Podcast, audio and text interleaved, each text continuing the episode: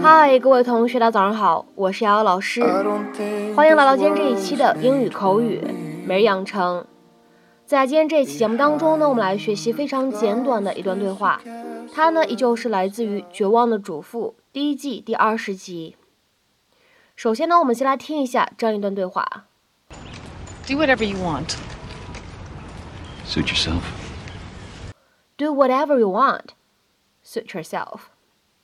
你爱干嘛干嘛，这话可是你说的。Do whatever you want. Suit yourself. Do whatever you want. Suit yourself. 今天这段英文台词当中呢，我们需要注意的发音技巧呢，主要有两点。首先呢，第一句话当中，whatever 这个单词呢，它在美式发音当中存在一个非常典型的闪音的处理， 所以呢，我们说当中这样一个字母 t。它呢，在美式发音当中是 flap t 这样一个处理，所以呢，在美式发音当中，这个单词呢，我们读成是 whatever，whatever，whatever。再来看第二处发音技巧，suit yourself，这样的两个单词呢放在一起，我们会有一个非常典型的音的同化的现象的处理，所以呢，你会感觉读出来呢像是 suit yourself yourself，suit yourself。Suit yourself. Hey, Paul, what's up? Something's been nagging me, Edie. I wanted to talk to you about it. Okay. That night I found you in my house. Why were you really there? Well, you know why. You came by to drop off your key. Some things were moved around in my living room. What were you looking for? What are you talking about? Do I have to call the police? Do whatever you want. Suit yourself. Okay, okay, Susan made me do it. She has this fixation on why Mary Alice killed herself, and she keeps blathering on about blackmail notes and dead babies. Oh, and she got really hot and bothered when she found the name Angela written on one of your videotapes. Did she find what she was looking for? No, you came home before she had a chance to watch the video. I see. She sort of thinks you're evil. Thank you, Edie.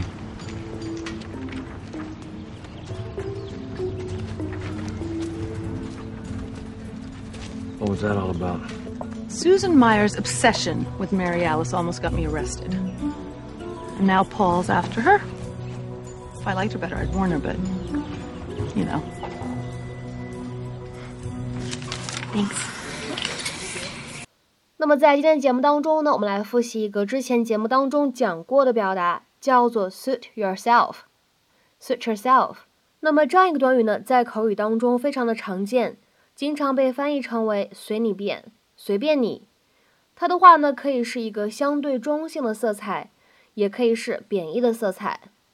下面呢，我们来看一下这样一个短语 suit yourself，它有两层不同含义的使用。第一层含义可以被理解成为随心所欲。想做什么做什么，哪怕别人不乐意。To do exactly what would you like，或者呢可以理解成为 to do that which fulfills one's own desires, expectations or ambitions, especially when failing to consider those of anyone else。那么下面呢我们来看两个例子。第一个，I choose my assignments to suit myself。我按照自己的喜好选择任务。 I choose my assignments to suit myself。再比如说呢，我们来看一下第二个例子。It really doesn't matter to me how you arrange the furniture in here, so just suit yourself。你在这里怎么布置家具，我都不介意的，所以想怎么弄就怎么弄吧。It really doesn't matter to me how you arrange the furniture in here, so just suit yourself。那么下面呢，我们再来看一下这样一个动词短语它的第二层含义的使用。 经常呢会被放在祈使句当中啊，表示随你便吧，你爱干嘛干嘛吧，你想怎么样就怎么样吧，有一种特别不耐烦的语气。It is usually used in orders to tell somebody to do what they want, even though it annoys you。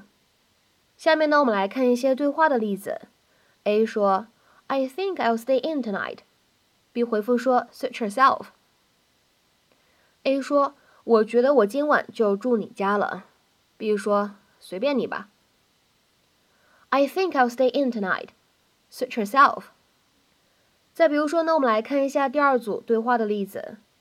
A 说，I would just rather not go to the wedding where I don't know anyone. B 回复说，Fine, suit yourself. I'll just go alone.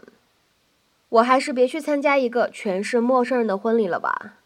好吧，随便你吧。 那我到时候自己去。A 说，I would just rather not go to the wedding where I don't know anyone. B 回复说，Fine, suit yourself. I'll just go alone. 再比如说呢，我们来看一下最后一组对话的例子。A 说，I don't think I'll go to the dinner after all. B 回复说，Suit yourself. Should be fun though.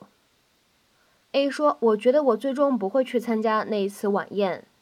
B 回复说，随便你吧，我觉得应该还蛮有意思的。I don't think I'll go to the dinner after all. Suit yourself. Should be fun though. 那么在今天节目的末尾呢，请各位同学尝试翻译下面这样一个句子，并留言在文章的留言区。我们挺希望你来的，但是如果你不想来也没事，随便你吧。我们挺希望你来的，但是如果你不想来也没事，随便你吧。那么这样一段话应该如何使用我们刚刚讲过的 suit yourself 去造句呢？期待各位同学的踊跃发言。在这边的话呢，也通知一下各位同学，我们二零二一年年度的上半年唯一一期的视频直播的发音标纠音的课程呢，还有最后三个名额，希望各位同学呢可以抓住这一次机会，可以联系我的微信 teacher 姚六去获取免费的试听课程，也可以发一下语音，让姚老师呢听一下你的发音呢有什么样的问题，有什么样改正的空间。好，那么刚才我的微信呢已经说到了。Teacher 姚六，最后这个六呢是一个阿拉伯数字，而前面的话呢全部都是英文字母的小写。OK，那我们今天这一期内容呢就先分享到这里，See you，下期再会喽。Don't know where to go. I don't think this world is made for me. Behind the clouds there's a castle in the sky, and I just want